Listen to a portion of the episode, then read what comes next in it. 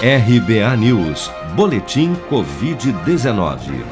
Segundo a última atualização do painel Covid-19 do Ministério da Saúde, somente em 24 horas foram notificados pelas secretarias estaduais de saúde 43.836 novos casos da doença no país, o maior número de diagnósticos em um único dia desde o início da pandemia.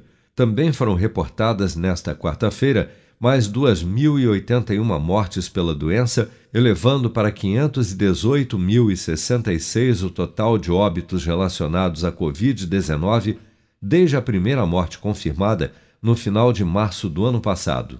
Segundo dados oficiais, das 18.557.141 pessoas já infectadas pelo novo coronavírus no Brasil, 6,4% delas ou 1.180.443 pessoas ainda seguem internadas ou em acompanhamento pelos órgãos de saúde em todo o país.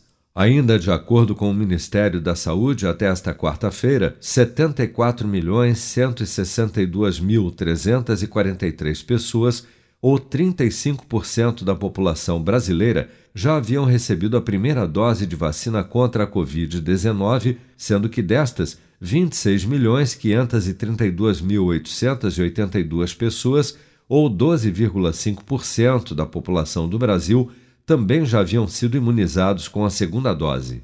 A Anvisa anunciou na noite desta quarta-feira a liberação de 2 milhões de doses únicas de vacinas contra a Covid-19 da farmacêutica Janssen, doadas pelo governo dos Estados Unidos e que chegaram ao país na última sexta-feira, dia 25. Mais cedo, ainda nesta quarta-feira, o governador de São Paulo, João Dória, indignado com o atraso na distribuição dos imunizantes, exigiu do governo federal a imediata liberação dos lotes da vacina para os estados.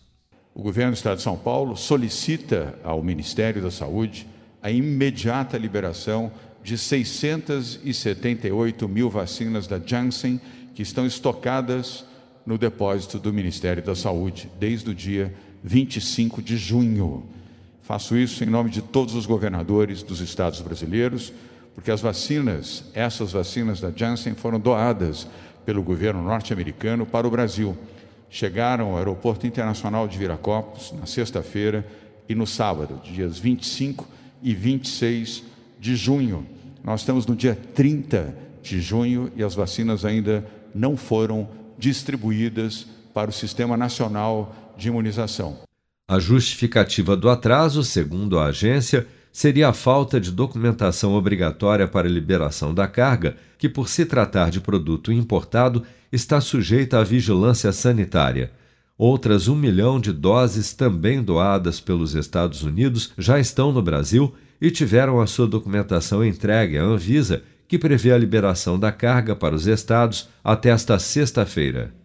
Você está preparado para imprevistos? Em momentos de incerteza como o que estamos passando, contar com uma reserva financeira faz toda a diferença. Se puder, comece aos pouquinhos a fazer uma poupança. Você ganha tranquilidade, segurança e cuida do seu futuro. Procure a agência do Sicredi mais próxima de você e saiba mais. Sicredi, gente que coopera cresce.